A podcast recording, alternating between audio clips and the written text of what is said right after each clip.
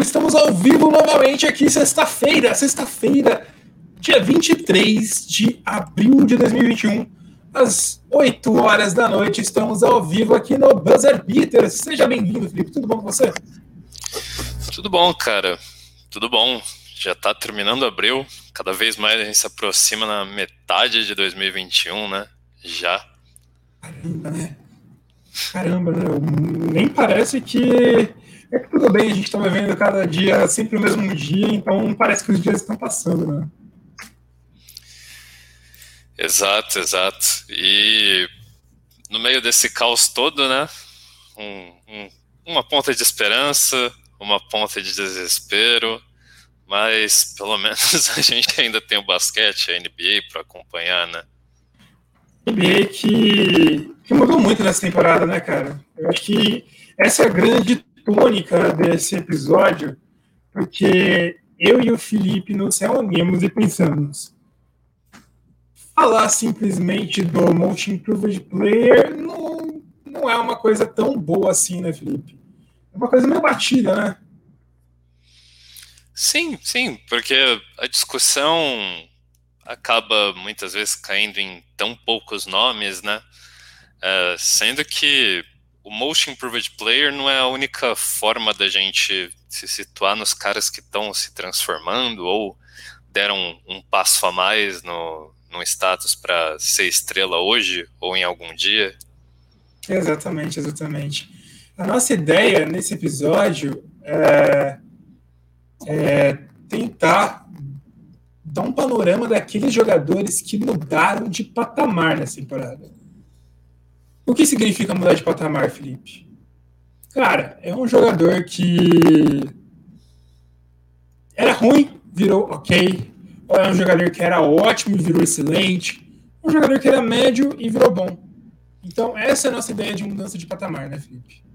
Isso, e às vezes jogadores que eram conhecidos por uma finalidade específica expandiram o seu rol, né? Caras que estavam abaixo das expectativas aí que ninguém esperava e chegaram num status diferente. A gente não está necessariamente dizendo que eles são grandes estrelas, né, no, necessariamente no status que a gente vê caras que competem por, pelos melhores prêmios, que são os principais, os franchise players dos seus times, mas que de fato a gente consegue confirmar que hoje eles estão entre os principais craques dos seus times e qualquer ponto positivo, esteja o time bem ou mal, esse cara é um ponto positivo na temporada, né? Exatamente. Como a gente falou que a gente está fugindo do, da ideia de Most Improved Player, de comentar simplesmente prêmios, não quer dizer que esses caras são candidatos a Most Improved Player. Alguns são, alguns não são, é só que eles mudaram de patamar, essa é a ideia. É um cara que, se ele chegar na vida da temporada e olhar para quem ele era no início da temporada, eles vão ver ver que são jogadores diferentes, jogadores de níveis diferentes. Né? Exato. E a gente está citando jogadores que mudaram de patamar, não necessariamente mudaram seus times de patamar, né? Mas eles, é, individualmente, é, colocar um time numa visualização que pode ter já impactado hoje o sucesso do time, como pode ser uma visualização mais futura de tempos melhores virão. Exatamente, exatamente. Bom, Felipe, é... começa com você. Qual o primeiro jogador que você quer trazer? Aliás, tem que trazer uma ressalva aqui. Vai ter clubismo. A gente abriu. Cada um de nós vai trazer três nomes, só que um deles vai ser muito clubista a gente precisava ter essa ponta do clubismo, né? Uh, de certa forma, a gente sempre tenta dar uma puxadinha aqui para reclamar ou salientar os bons momentos uh, que nossos times passam. E é óbvio, cada um poderia falar um jogador do seu time que melhorou bastante ou que é um ponto de porra, pelo menos o meu, o meu time tá na merda, mas não é por causa desse cara. Sim. Ainda que nossos dois times estão bem, né? Isso que é importante, né? Exato, não tem muito a reclamar. Bom, Felipe, qual que é o seu primeiro nome?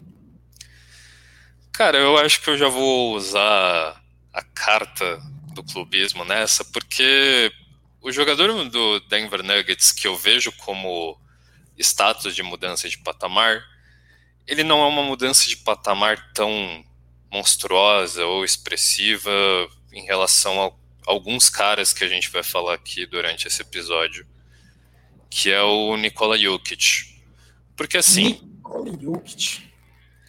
Se a que gente, surpresa! É, se a gente para para olhar, ele já é All-Star há três temporadas seguidas. Ele já está trazendo estatísticas relevantes há, vai, três, tempo, três, quatro temporadas. Entrou, foi considerado em corrida de MVP há duas temporadas atrás. Porque nessa temporada, necessariamente, está se falando de mudança de patamar no status do Jokic. Um que, por mais que ele tenha competição do Joel Embiid, parece que está cada vez mais estabelecido que a sua própria maneira, ele é um dos pivôs, não, provavelmente o pivô mais dominante da liga. Pode ter um, sua limitação defensiva? Tem. Mas no lado, no lado ofensivo, parece que tudo que ele traz não tem time que tem uma resposta certa em como lidar com o Jokic. Eu e tem uma... vamos ter uma resposta certa, né, cara? Exato, e, e tem uma questão que. É, Pode falar. Tá, que Jokic chegou naquele patamar. Já tinha chegado, acho que algumas temporadas, mas acho que nessa ele se consolidou. Que. Sabe, não tô comparando, falando que ele é o LeBron James. Mas sabe quando aquele, aquele jogador que marca o LeBron James e vence o LeBron James numa final da NBA. Todo mundo fala que o LeBron James foi parado por tal jogador. Aí você vai ver os status do LeBron James, é 30 pontos, sete rebotes, sete assistências, isso significa que o LeBron James foi parado? É, quando o Jokic for sendo parado por outro jogador, o Jokic vai ser um cara que vai com certeza entregar um triplo-duplo e vai chegar perto dos 20 pontos.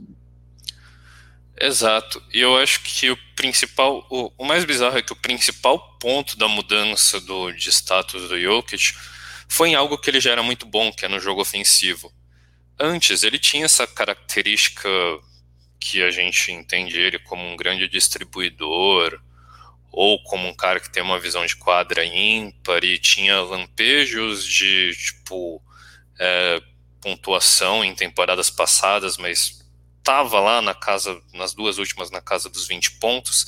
E nessa ele explodiu para um jogador que é capaz de carregar o time ofensivamente.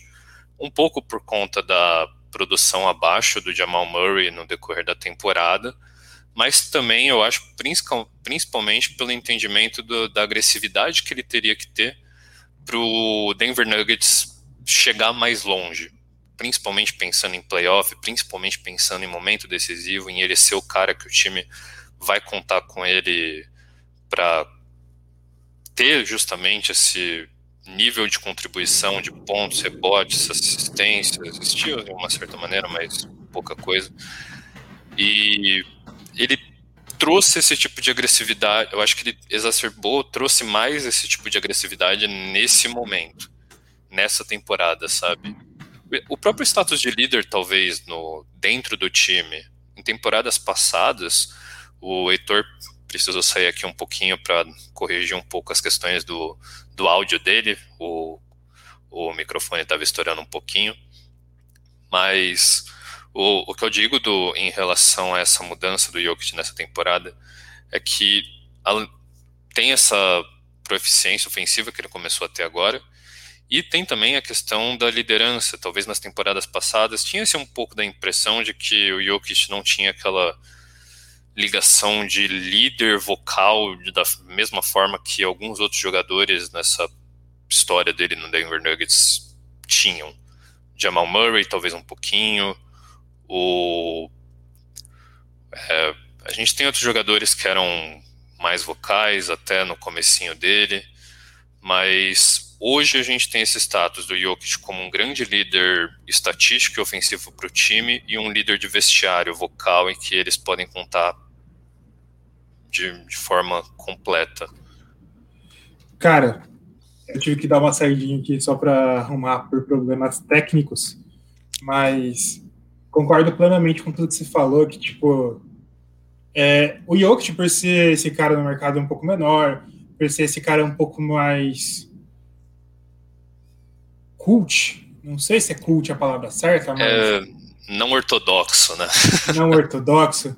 Ele demorou para ser esse grande jogador a nível de estrela. Cara, hoje o Jokic é uma estrela na NBA. É, a gente vai poder ver Jokic estrelando vários comerciais nos próximos anos. Eu acho que esse é o grande mudança de patamar que, que ele teve. Acho que essa é a grande coisa. Sim. Mas os próximos jogadores que a gente listou aqui, talvez eles não estejam necessariamente nessa corrida de MVP que o Jokic está, mas não deixam de, de, obviamente, ter se tornado, ter elevado o seu patamar, né? Eu vou fazer um hot take aqui para você, Felipe.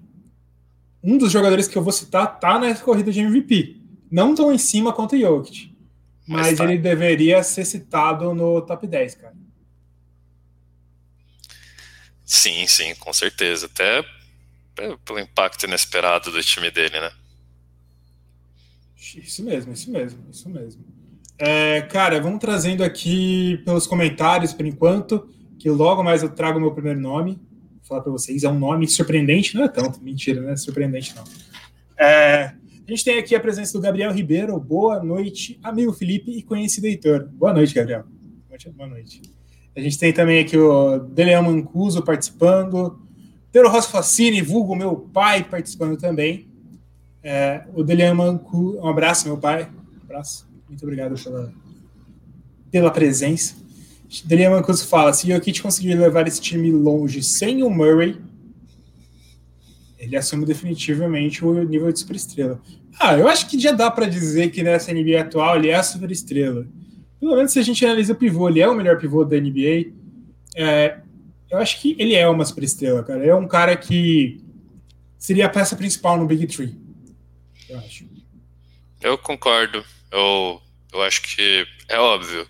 Eu acho que se ele levar o time longe sem o Murray, principalmente para áreas em que o Denver não conseguiu, né, que é superar a final de conferência, cara, é um, um outro nível de consideração, mas o simples fato de estar tá concorrendo a um prêmio de MVP, a perspectiva de talvez ser primeiro MVP na posição de center desde o Shaq, né?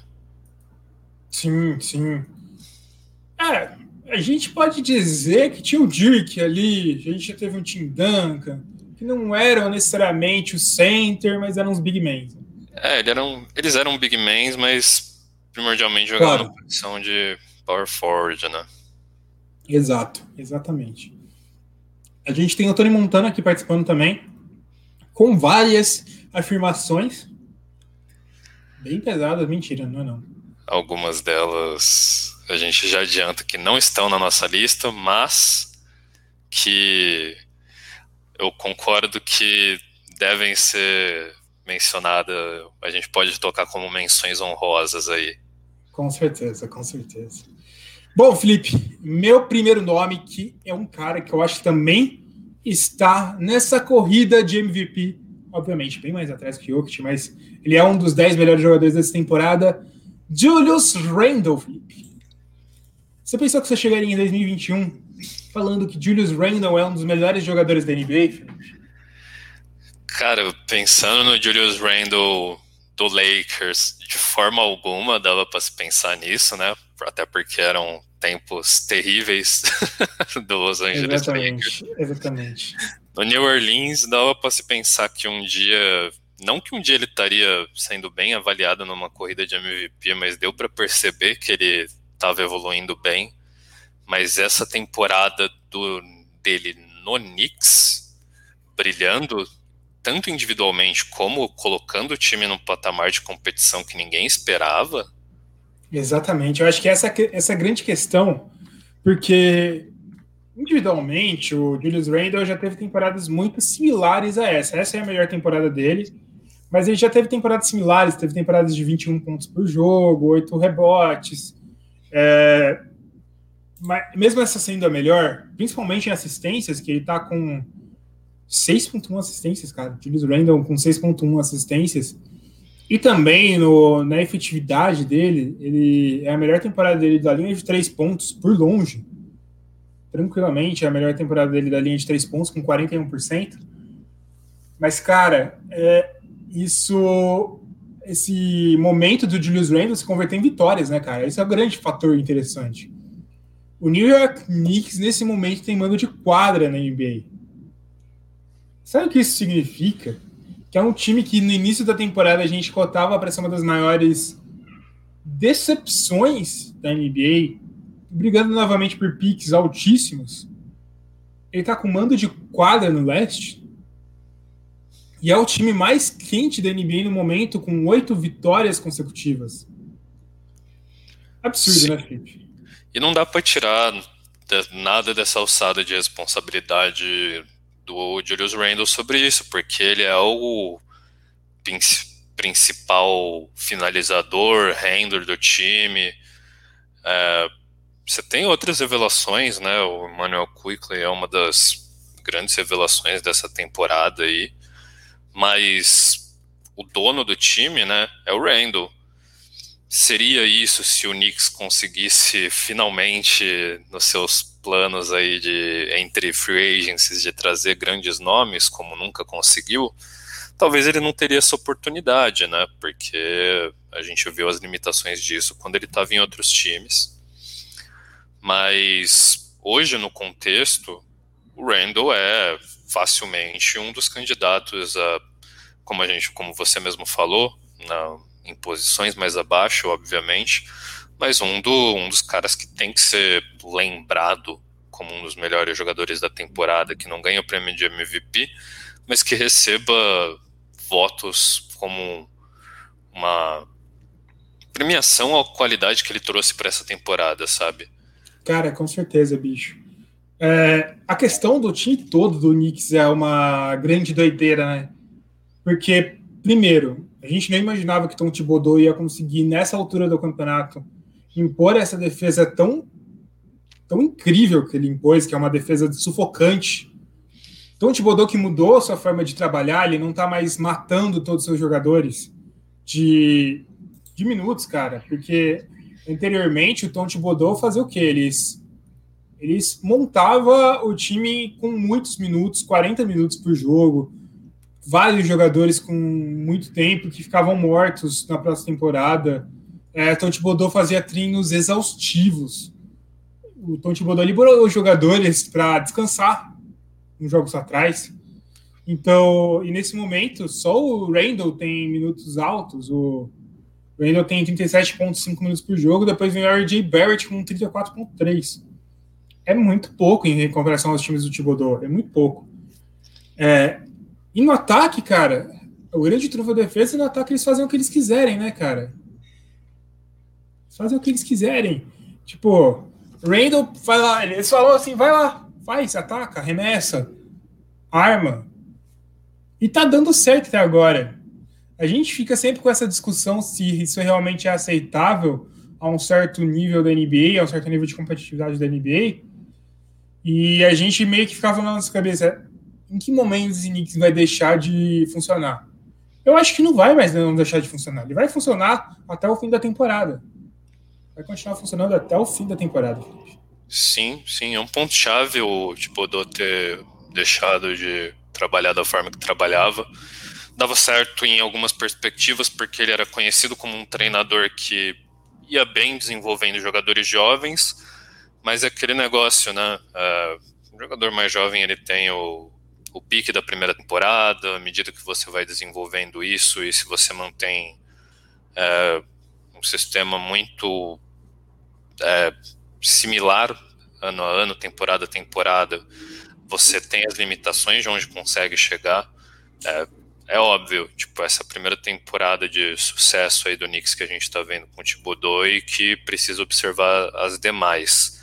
Uh, e está numa conferência que aparentemente tem já seus cachorros grandes para brigar por, por, uma final de conferência. Pode surpreender, pode não ser o, o ano do Knicks, mas tem perspectivas boas na maneira com que se desenhou. Tipo, é, é um jogo defensivo mais sufocante que realmente serve bem aos playoffs. É, você tem uma figura centralizadora que tem definido jogos na temporada e que é,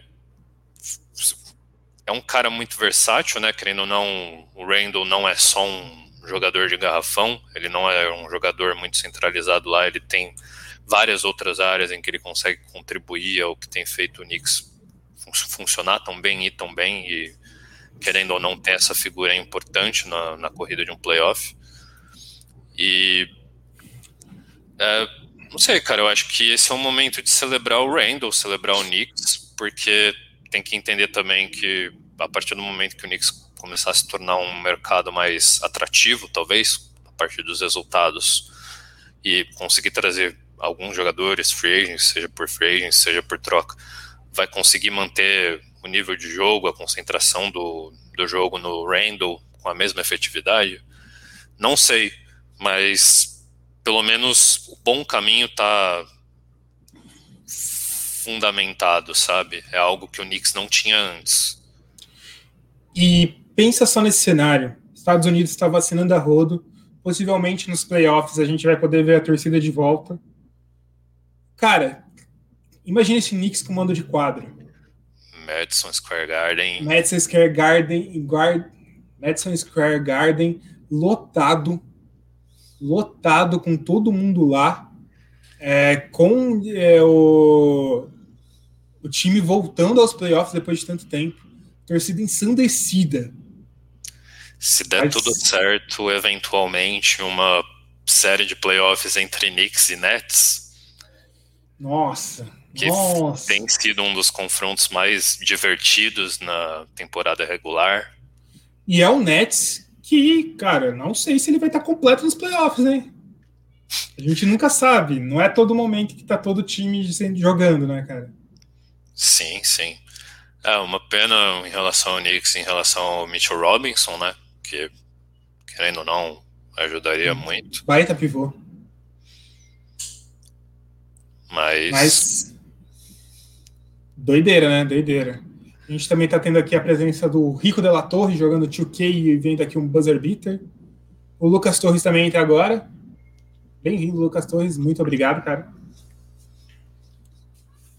E é isso, galera. É isso. Qual que é seu próximo nome, Felipe?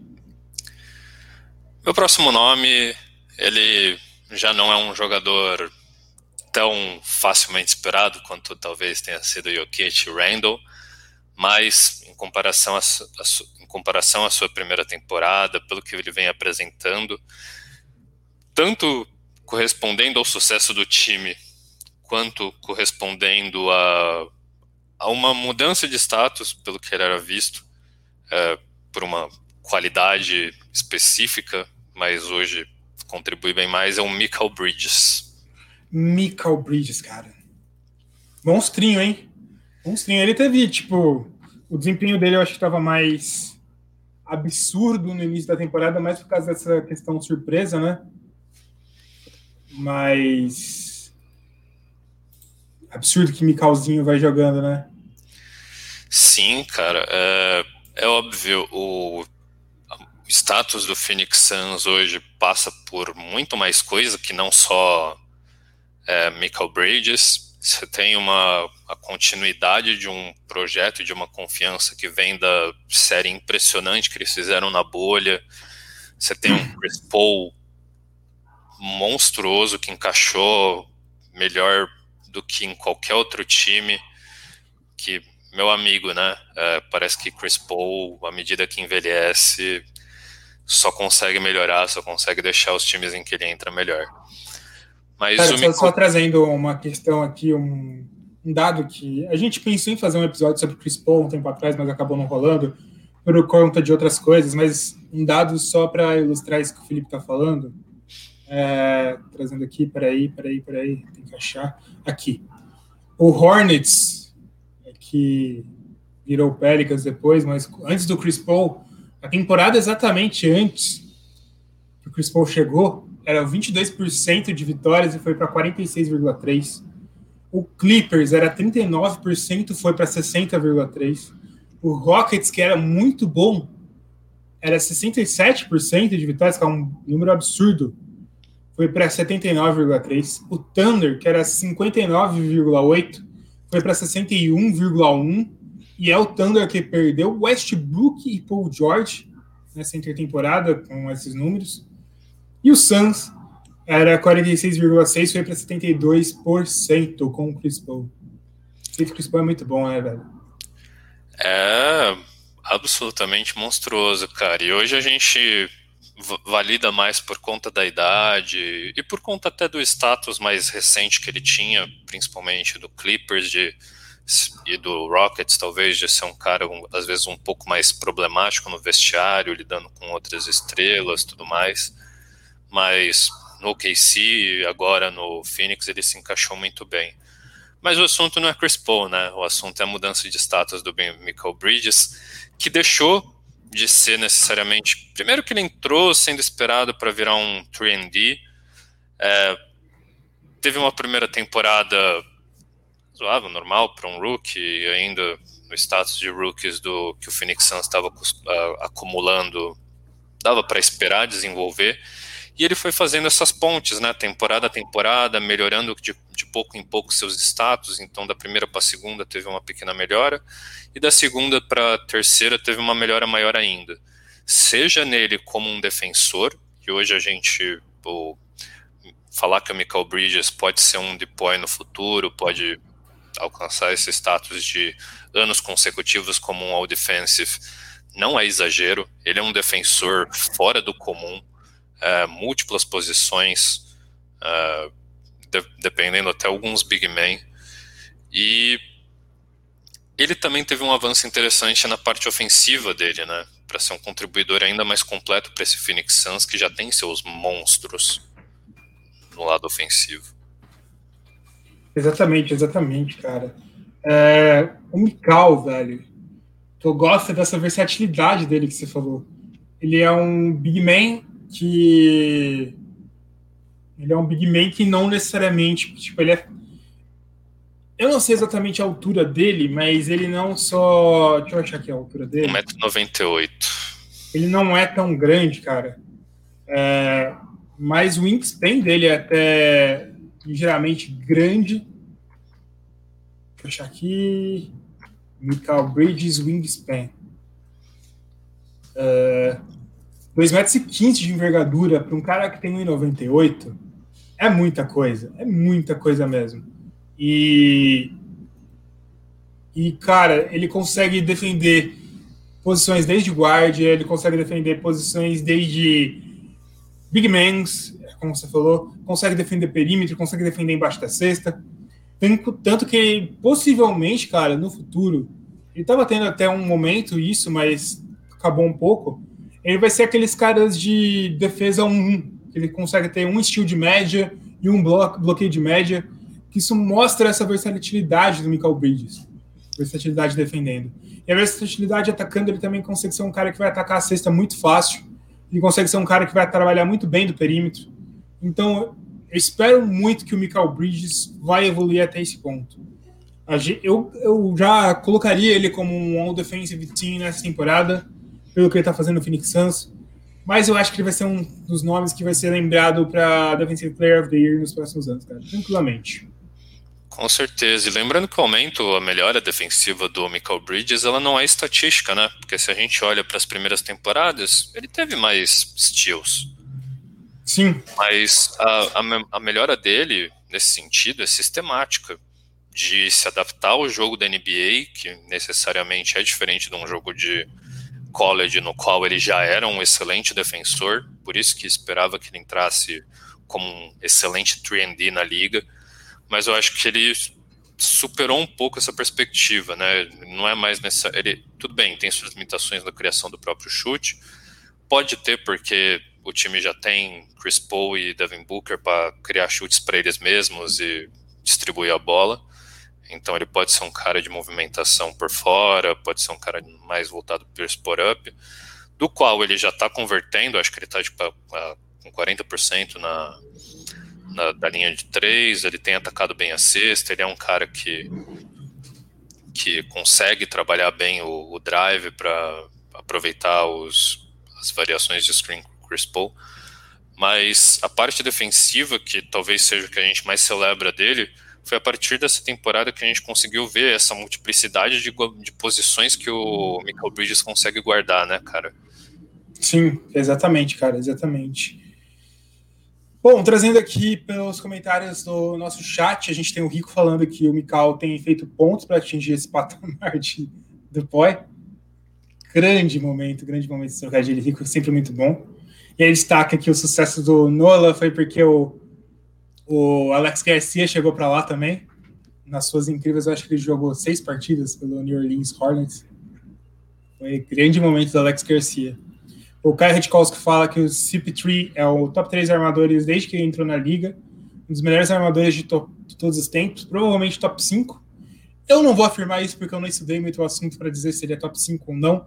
Mas em algum momento, talvez na intertemporada, pré-temporada, a gente faça isso porque vai faltar assunto para a gente falar. É, a gente tem aqui a participação da Isabela Jordan com dois reais. Muito obrigado, Isabela. Muito obrigado mesmo. Passa o seu recadinho, Felipe.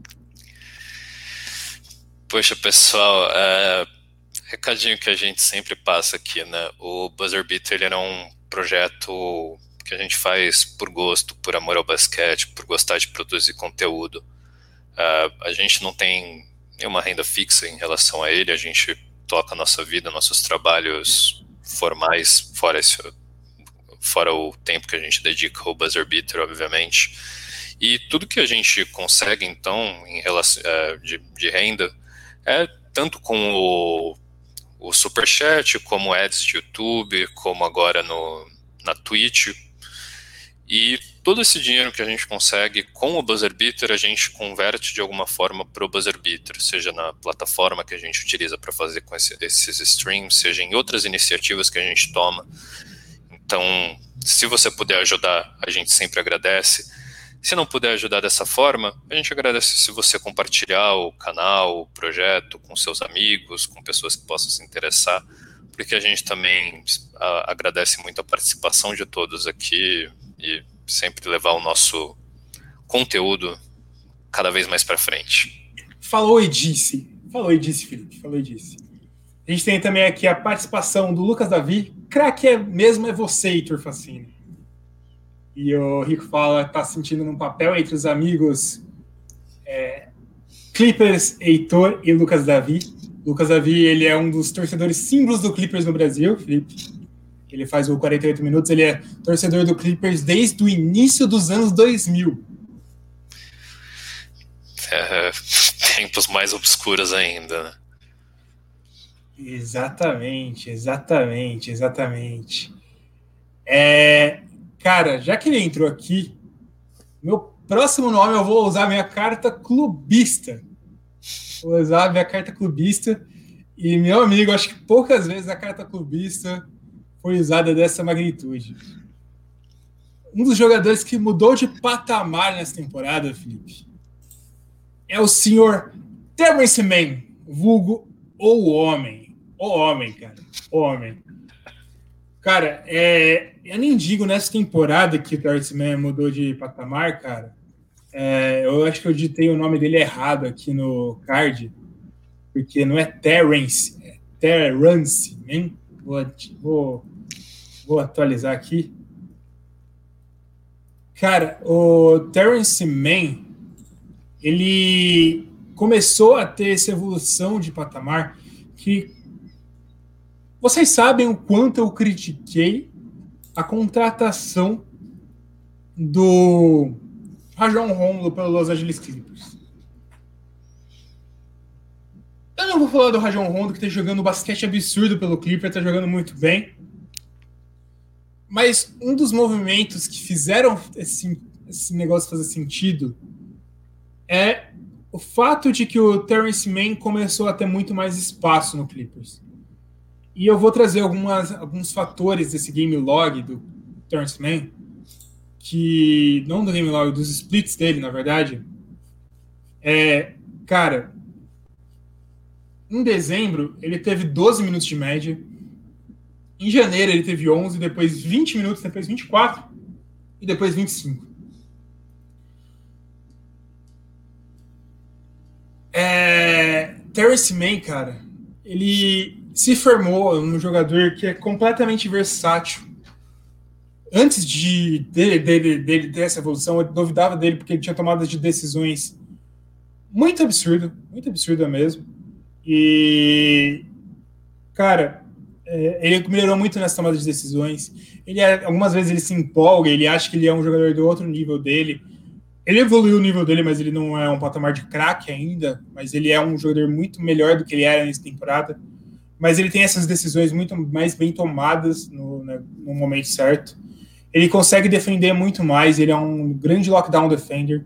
Ele é um dos poucos jogadores desse Clippers que ataca o aro de outra maneira absurda. Do nada você vê uma enterrada absurda acontecendo no jogo. Quem é esse cara? É o Terrence Mann que tá fazendo. E bicho, é outro, é outro jogador, cara. É outro jogador. E no time do Clippers, cara, que é um time muito mais de jogadores consolidados, é, a gente vê um Kawhi Leonard, a gente vê um Paul George, a gente vê um Serge Ibaka. Serge Ibaka tá jogando pouco nesse momento. Mas um Patrick Beverley, um Marcus Morris, até o próprio Zubat, que é um dos meus jogadores favoritos, mas ele, ele já era um jogador mais conhecido, cara. Terence Mann é um dos, um dos refrescos de juventude que a gente vê nesse time do Clippers. E é um cara que, com imposição, com energia, com atleticismo, ele vem chamando muito minha atenção, cara. Muito minha atenção. É, eu ia destacar justamente essa questão do refresco de juventude, porque o Clippers, querendo ou não, em algumas temporadas seguidas aí, não tem aproveitado muito bem seus drafts, né? Talvez o mais expressivo tenha sido o Shai, que acabou precisando ser envolvido em outra. Mas, assim, entre Jerome Robinsons da vida e coisas do tipo, é, o Clippers estava dependendo e confiando muito em jogadores a partir da free agency, de trocas e mercado de buyout, coisa do tipo, principalmente em figuras mais experientes, né, visando o playoff. Mas o Man, ele eu, eu, eu, gosto dele até no sentido de ele não foi um cara que só necessariamente mudou de patamar nessa temporada, ele mudou de patamar durante a temporada, né?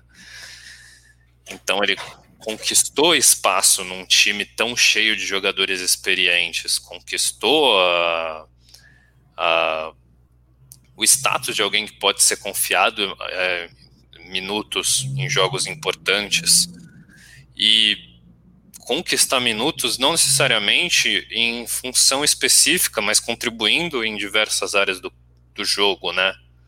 Uh, o apelido de Mini Kawhi é engraçado, até por pensar que o Terence Mann ele tá melhorando ainda, mas em todas as áreas que ele está melhorando, principalmente desde a temporada passada e o começo dessa, é impressionante, né? E num time que está competindo lá em cima, num time que está no mando.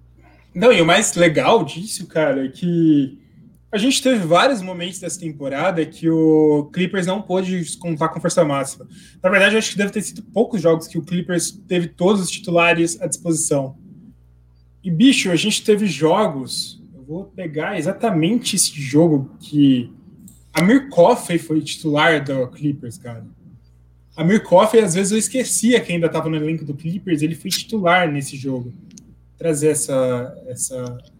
Foi contra o Memphis Grizzlies, cara. E o Memphis Grizzlies que é um time que tá lá brigando por playoff, viu? Sim. O, o Clippers entrou com Luke Kennard, Terrence Mann, Vika Zubat, Marcus Morris e Amir Coffey. E tendo esses jogadores no time, nesse jogo man foi bem absurdo. Foi 19 pontos e 7 assistências e 6 rebotes. Perto do triplo-duplo. Terrence Mann, perto do triplo-duplo, cara. É, a gente vem, vem vendo toda essa contribuição do Man, cara, é, nesse momento, e o Clippers continua lá em cima, mesmo com todos esses desfalques, cara. Sim, e o Man, tipo, sendo relevante, tendo minutagem e, minu e estatísticas expressivas nas, nessas stretches e sequências de vitórias que o Clippers teve é, nos últimos, nas últimas semanas, né? Então, assim, é, vai. A gente está vendo o, o começo dele, né? E algo que necessariamente pode não ser o mais. Putz, é o uma, bagulho que muda o status do Clippers agora nessa temporada. mas a gente vai passar, começar, passar a olhar ele, talvez a partir da próxima, pensando, pô, cara, o Clippers tem um timaço, um timaço além do que ele já tinha, sabe? Exatamente, exatamente. Bom, a gente tem a participação aqui do Rafael Giuliani, que contribuiu com 10 reais. Muito obrigado, Rafa. Muito obrigado mesmo. Rafael é um dos grupos de amigos muito próximo meu e participa junto comigo e com o Felipe de um Fantasy.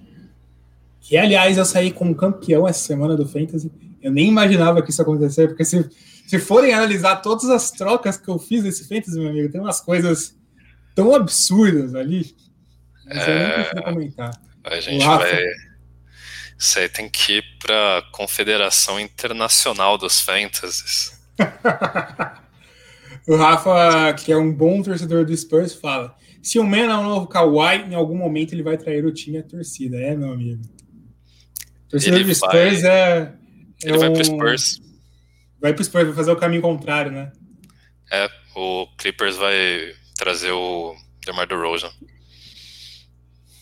Nossa, seria bom. Trocar o Terence Mann pelo DeMar DeRozan. Eu adoro o Terence Mann, mas, porra, é o DeMar DeRozan, né, velho? Exato. É, mas é isso, cara, é isso. Grande momento. Felipe, seu último nome. Esse nome, na verdade, a gente disputou etapas. Em qual lista ele ia estar, tá, né? Exatamente, exatamente. Teve mais de um nome, né? Porque eu queria colocar o Randall no meu também, mas entre candidatos de MVP a gente decidiu que só deveria ter um por lista. Exatamente.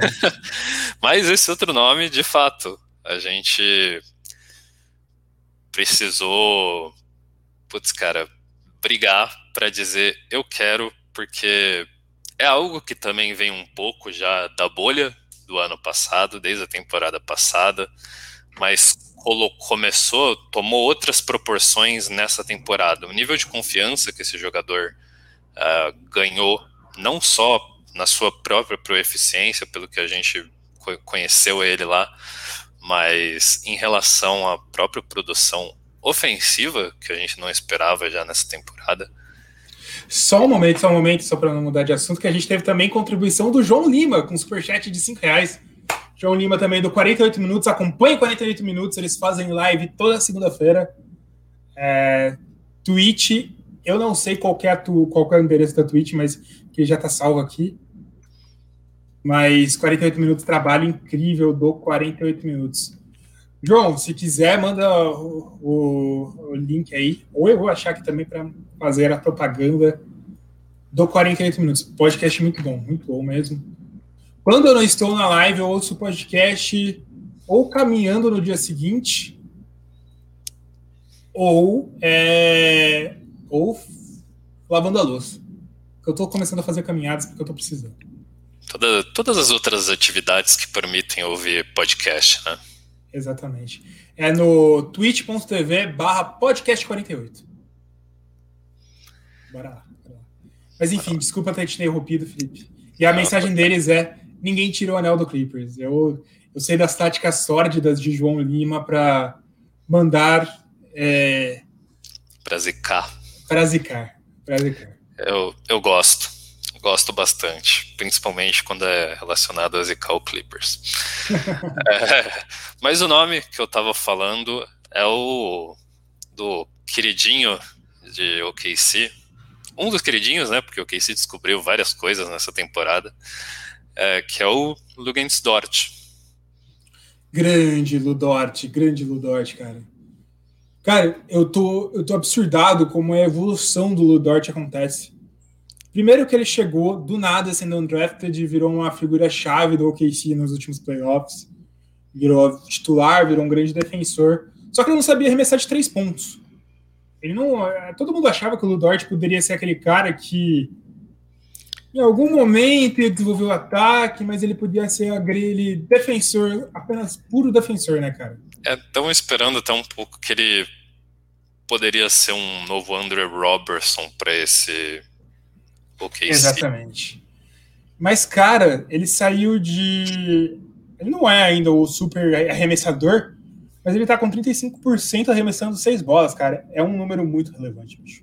Muito relevante, Dort. É, é a média da liga, né? Com um volume alto, naturalmente. e contribuindo de uma forma que ninguém esperava. Ele já apareceu, cresceu muito na temporada passada, teve seus destaques defensivos, talvez sendo mais ligado à performance dele no one-on-one -on -one contra o James Harden.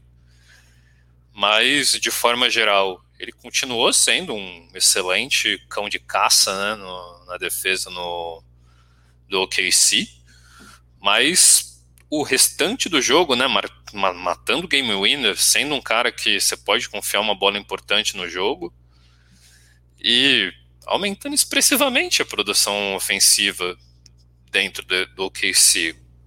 Contribui o fato do OKC ter um elenco mais limitado? Contribui. Mas da forma que ele aumentou, sendo que era um time que já tinha Al Horford, George Hill, eu acho que eu, eu não esperava que aumentasse tanto assim, sabe? Eu também não. Quem a gente esperava que fosse fazer isso era só o Shai Gilgis, né? E pra você ver como o Dort tá bem, ó, nos últimos jogos ele fez 42, 26 e 29 pontos em cada um deles. E ele tá tão bem que o OKC começou a poupar ele. Porque ele tá atrapalhando no plano do OKC de jogar mal. Esse é aquele momento que você percebe, puta, isso realmente é bom, né, cara? Se o OKC tá te bancando, já fizeram isso com o Al Horford, já fizeram isso com o Shai Alexander. Agora é a vez do Ludort, porque o Ludort começou a jogar absurdos, absurdos, absurdos. Exato, o OKC descobriu pouco ainda, né? Nessa... Jogador mais único da NBA. Jogador mais único da NBA. Exato. Poderia muito bem estar nessa lista, mas por ser rookie a gente achou melhor focar no Dort, né?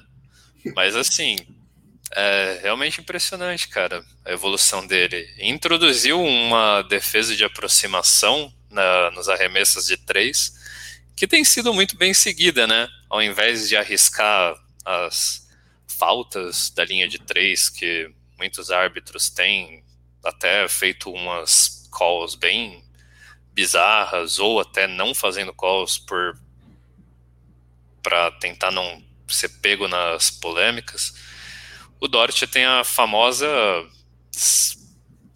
batida de pano do lado do cara, né? Que tirou o ritmo do Harden, né? Dessa é, série passada. Exatamente, o Dort é muito bom, Felipe. Muito bom mesmo, muito bom mesmo. Trazendo aqui algumas participações ainda no chat, o Rico falou que o Fantasy chinelinho, o Yannis abandonou ele. Essa temporada é. Fantasy é uma coisa muito imprevisível, né, cara? Muita gente se ferrou com as lesões e. É, eu me ferrei. Eu mesmo ganhando, eu me ferrei. Porque uns, tinha jogo que eu perdi uns 3, 4 jogadores titular. Eu tinha sorte que o outro time perdia mais. Então... Sim, todo, todo mundo se ferrou. E do nada apareciam jogadores que a gente nem sabia que estavam na NBA em time titular, né? Por conta dos protocolos de Covid. Rafa Juliani fala que aceitava um man pelo DeRozan agora. Não dá mais para fazer agora, Rafa. Não dá mais. Bom, Felipe, fechando a nossa lista, o último nome, eu acho que ele se caracteriza um pouco no estilo do Julius Randle, não pelo tanto de qualidade que ele está jogando, mas é um cara que já teve números absurdos na temporada passada. Terry Rozier, do Charlotte Hornets. Cara, é, eu lembro exatamente do momento que o Boston Celtics fez aquele troca de signing trades, que era Kemba por Rozier, que todo mundo falou, caralho, vai pagar quase 20 milhões no Rozier. Hoje tá barato, cara. Hoje tá barato. Exatamente. A mudança de patamar no Rozier não é só no crescimento estatístico, mas a contribuição completa, né? Porque justamente tinha esse status de ele parecer muito caro para o que ganhava para quando ele chegou no time. E hoje o contrato dele faz justo, talvez até realmente mais barato pelo bom momento do Charlotte. E, cara, que, que monstrinho ele é, né? Monstrinho, cara. É, para mostrar o patamar de evolução que ele tem desde a última temporada do Boston Celtics até agora, eu vou trazer alguns números relevantes. Na última temporada dele do Boston Celtics, ele arremessava 4.3 bolas de 3 por jogo. Hoje ele está arremessando 8.3. E mantendo um alto aproveitamento, 40%, com 8.3 bolas arremessadas é muita coisa. A pontuação subiu de 9 para 20,5, cara. para 20,5. É muita coisa, muita coisa mesmo. É, assistência e rebotes não, não é tanto forte dele, mas mesmo assim é 4 e 4, que é um número bem relevante.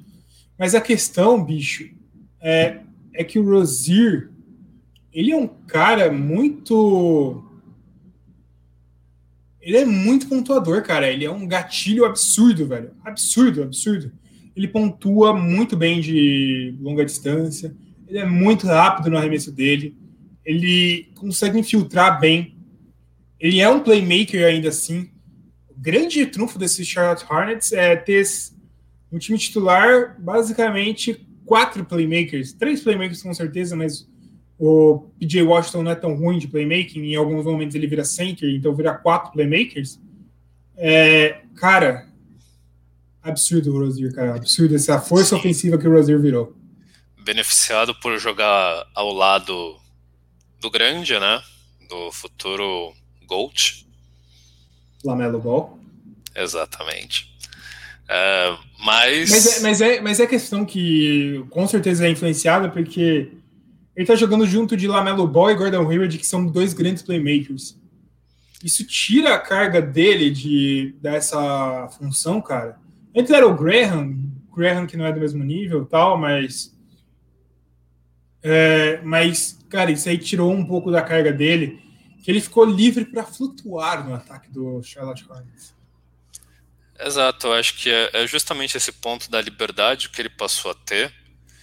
E do, do próprio peso, talvez, talvez o peso de, das comparações em relação ao salário foram tão fortes, né, é, na primeira temporada que é, depois de um tempo ele passou a ser um considerado só um contrato grande para um jogador que talvez não valesse tanto a pena.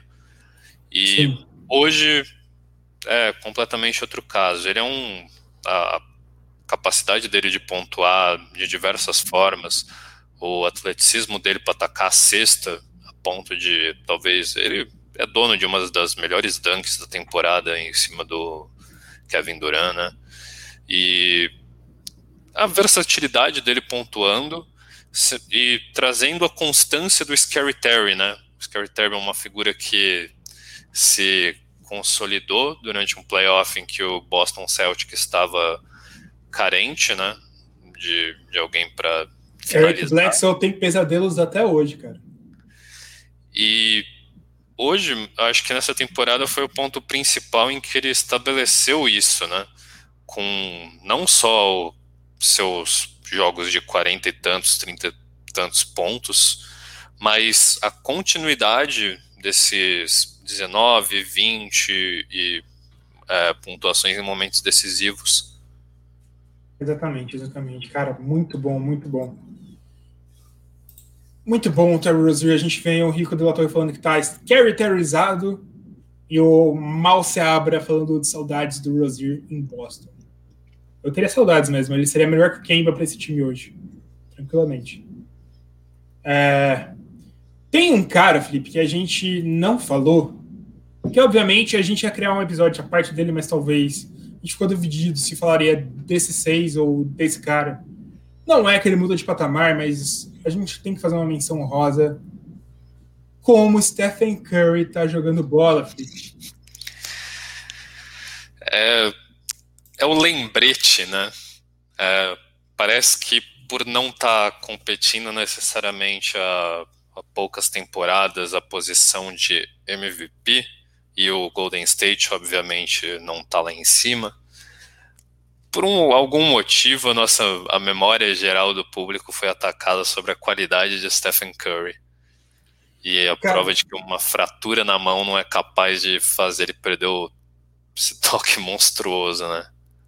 Só trazendo aqui que o Maurício Seabra também contribuiu com a gente com 10 reais no Superchat. Falar mal do Kemba é demodé. Eu não tô falando mal do Kemba. Se eu digo que o Terry Rozier é melhor do que o Kemba para jogar no Celtics, é porque o Terry Rozier é muito bom, não o Kemba. Esperava por essa invertida. Muito obrigado, Mal. Valeu pela contribuição. Mas falando de Stephen Curry, Felipe. Stephen Curry. Cara, eu só vou trazer alguns números que são absurdos. Stephen Curry sempre é absurdo. Mas tirando o último jogo que ele não foi tão bem, nos 10 jogos anteriores, 40,8 pontos por jogo. 6 rebotes, 4,4 assistências, números ok. 50% de conversão de arremessos, 90,9% de free throw e 50% de 3 pontos. Mas 50% de 3 pontos não é qualquer coisa. Ele está tentando mais de 14 bolas por jogo nessa spam. 14.3 e acertando 7.2. 7, tentar 7.2 bolas de 3 pontos já é um número grande. Ele está acertando as 7.2, cara. Sim, e teve até um espaço assim que ele teve uma sequência, né, de 10 bolas matadas, de 3 matadas num jogo, depois 11, depois 10 de novo, 11. Então, cara, ele só tá lembrando quem é Stephen Curry e talvez trazendo até uma dimensão diferente de falar, cara, o, o que vocês viram até agora é, era eu sendo um monstro e tendo um grande time ao meu lado. Porque se for necessário que eu ligue um outro modo para manter o Golden State numa briga de playoff, no momento que, agora que é pertinente, eu consigo fazer isso por conta. Exatamente, cara. E, cara, te tacar real, cara. Se o Curry continua jogando esses absurdos e ele continua evoluindo dessa forma, não duvidaria do Warriors pegar playoff direto, cara. Não duvidaria. Eles estão aos 3.5 jogos atrás do Portland Trail Blazers, que vem mal pra caramba. É, eu não duvidaria, cara. Não duvidaria de passar, porque o, o Spurs eles logo passam. O Grizzlies vão passar, eu acho, porque o Grizzlies está relativamente bem. O problema mais é o Mavericks, mas, cara, não duvidaria dele passar o Trailblazers também. Não duvidaria, cara. Sim, sim. Não, não acho ruim colocar ficha nisso, sabe? Eu, eu apostaria que é uma possibilidade bem alta, cara. Bem alta mesmo. E assim, cara. Curry é o cara que pode tirar o MVP do Embiid? Do Embiid não, Jokic. Não. Mas eu acho que. É, eu também acho que não, mas se fosse falar alguém que tiraria, bicho. Eu apostaria. Talvez o Curry, cara. Eu apostaria ainda no Embiid, no. Sei lá, dependendo da catástrofe que poderia acontecer no Denver. Porque eu ainda sustento a opinião de que um dos critérios para deixar o Jokic forte na corrida é mando de quadra pro Denver, sabe? Sim. Mas... Mas é aquilo, é que, tipo. Cara, se eu fosse apostar em alguém que pudesse ter alguma chance de tirar, para mim é o Curry, pelo fato desse absurdo, cara. É absurdo. É... Ele tá Sim. naquele estágio que ele vem jogando muito, muito, cara. Eu não sei, nem, não sei nem mais o que falar do Curry. Sim, sim. Não, ele é um absurdo. Eu acho que assim, dependendo de onde ele conseguir, dependendo da sequência que o Golden State tiver, eu imagino ele sendo levado mais à frente no, nos argumentos da, do prêmio de MVP. Acho ainda que ele fica abaixo do, dos pivôs, porque eles têm uma narrativa mais benéfica do Filadélfia estando lá em cima, o Jokic jogando absurdo e levando agora principalmente sem Jamal Murray, se ele conseguir sustentar o mano de quadra com o Denver, o argumento dele fica mais forte.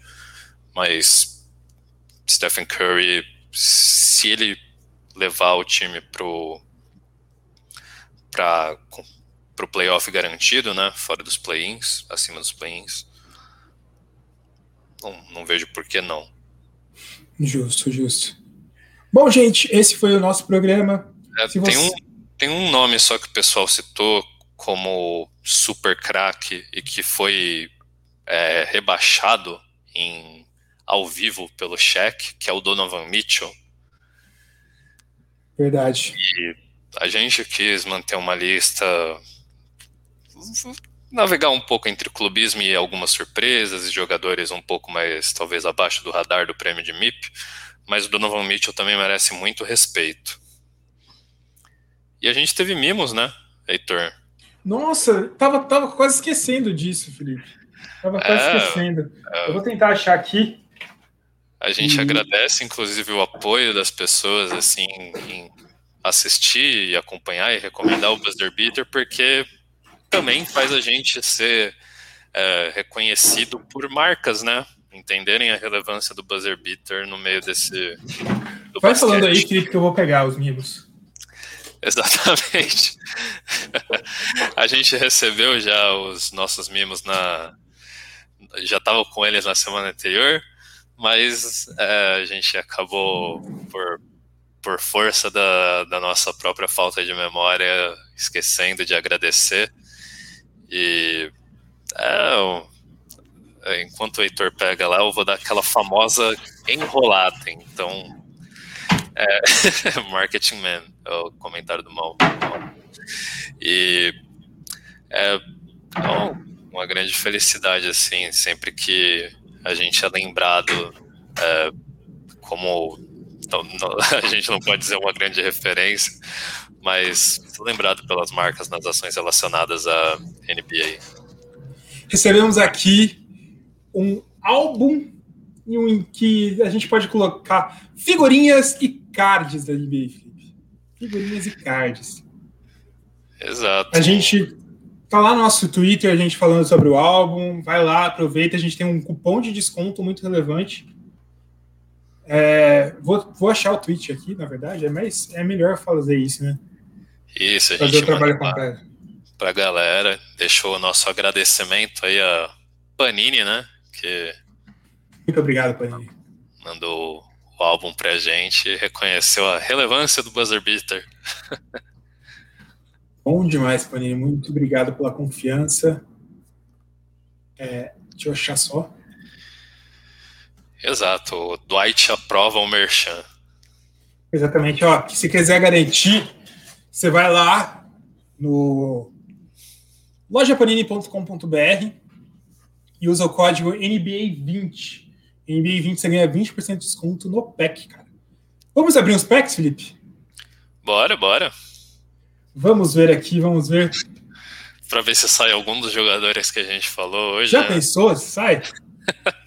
combinado, não é combinado, não. É, se, Cara, se sair um Jokic aí, você vai ter que me mandar por correio, Heitor. Com certeza. Ó, primeiro pack aberto, a gente tem DeAndre Hunter. DeAndre Hunter aqui, figurinha do DeAndre Hunter. A gente, tem, a gente tem figurinha do Lamelo Ball, figurinha de rookie do Lamelo Ball. Grande Lamelo Ball. Essa aqui é boa, essa aqui é boa, curti. Future uma Gold. Figurinha, uma figurinha de segundo round de playoffs. Segundo round de playoffs. A gente tem também uma figurinha cult aqui do Utah Jazz. Rice O'Neal. Olha só. Rice O'Neal. A gente tem uma figurinha também aqui especial. All-Star Luca Doncic. E o card desse aqui é um card bem, acho que é bem cult na verdade. Card de Kira Lewis Jr. Acho que card não são todos os jogadores, pelo que eu entendo dessa dessa dessa forma. Aqui a gente tem a gente tem a figurinha dos dois dos três jovens com mais promissores, né? Luca Doncic e o Lamelo Ball. Quer abrir mais uma, Felipe? Lamelo Ball que é, a gente é um grande defensor, então é muito uma grande felicidade de tirar ele num pack desse, com né? certeza. né? Quer mais uma? Bora, bora, para fechar. Vamos lá, vamos lá. Eu tenho mais dois aqui separados para abrir. Já estamos aqui mesmo, né? Aqui a gente tem a figurinha de Patrick Beverly, um dos melhores defensores da NBA. Figurinha também de Josh Hart. Essa aqui é cult também. Josh Hart. Um pacote focado no New Orleans aí. Olha só. Figurinha de. Figurinha dos playoffs também, do first round dos playoffs. 4 a 0 é, meu amigo. Esse aqui vai para o meu amigo Pedro Casas. Para você, Felipe, seu jogador mais amado do Denver Nuggets, Michael Porter Jr. Já foi mais odiado, confesso. Figurinha dourada, dourada aqui, dourada não, prateada, brilhante, de Kawhi Leonard. O, o, Big, o Big Terrence Man. Mandaram um pack aí, biased, né? Pra você. Patrick Beverly, Kawhi. Né? Aqui tem o DeMar DeRozan também nos cards. Tem umas informações aqui atrás. Quando ele nasceu, tamanho e tal. Aqui, ó, esse é a traseira do card. Mó bonito mesmo. Gostei do trabalho. Trabalho muito bem feito, Panini.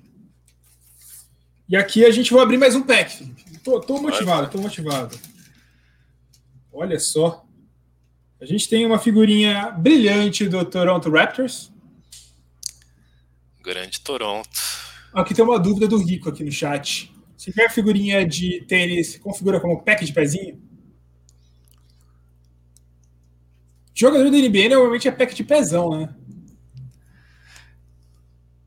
É, eu, eu não sei se são alguma referência cultural, algum meme, pack de pezinho. E as pessoas vendem pack de pezinho, Felipe. Ah. Porque pessoas têm tesão em pés. Ah, entendi. Tem essas coisas na Twitch, né? John Collins brilhante. Olha só. John Collins brilhante. Norman Powell, Norman Powell, figurinha vintage Norman Powell no Raptors. Tá Uma sequência do Raptors aí, em homenagem ao nosso amigo Aurelian. Kyle Lowry também. Caramba! Aqui é. outra. Rudy Gobert. Rudy Gobert. Mais um outro, outro center aqui. Dwight Powell. E um card de outro center aqui também. Jonas Valanciunas. Grande Jonas Valanciunas. Quebrou um recorde do Zibble, né? No... Sério?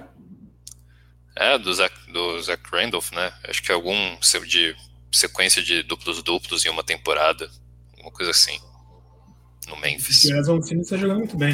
Último pack, Felipe. Último pack, hein? Último pack, hein? Olha só. Já começa com um dos melhores jogadores da NBA, hein? Opa. Na corrida de MVP, Paul George. Aqui, grande Josh Okogie. Monstrinho também. Podia estar tá, ser mais relevante. Grande Russell Westbrook. Esse é o pack de defesa, cara. Por enquanto está sendo o pack de defesa. Matisse Style. Gosto. Pack da defesa mesmo. Pack da defesa. E uma figurinha do Kyle Lowry de caricatura, Felipe. Ó, tem até dessas. Tem até dessas. E aqui o card Devin Booker. Devin Booker. Bom, esses foram os packs que a gente abriu. Mas que bem a gente abriu os packs também, né? Vai abrindo. Exato. É menos tempo que a gente tem que pensar em coisas para falar para vocês. Exato. E a gente fez no finalzinho da live, né? Quem quiser acompanhar a abertura, o unboxing, né? O unboxing das, dos Influencers fazem isso. a gente é influencer agora, Felipe. Já pensei, imaginou isso? Você é louco, cara. Já pensou? Logo a gente recebe uns tênis, já pensou? Tênis ia ser legal, cara. Já fica, o apelo. Fica o apelo aí, marcas, mandem tênis. Para fazer o verdadeiro pack do pezinho, que aí a gente mostra a gente colocando tênis, tudo. Exatamente, exatamente. Bom, galera, é isso. Muito obrigado pelo, pela presença de vocês. Falou, valeu, obrigado.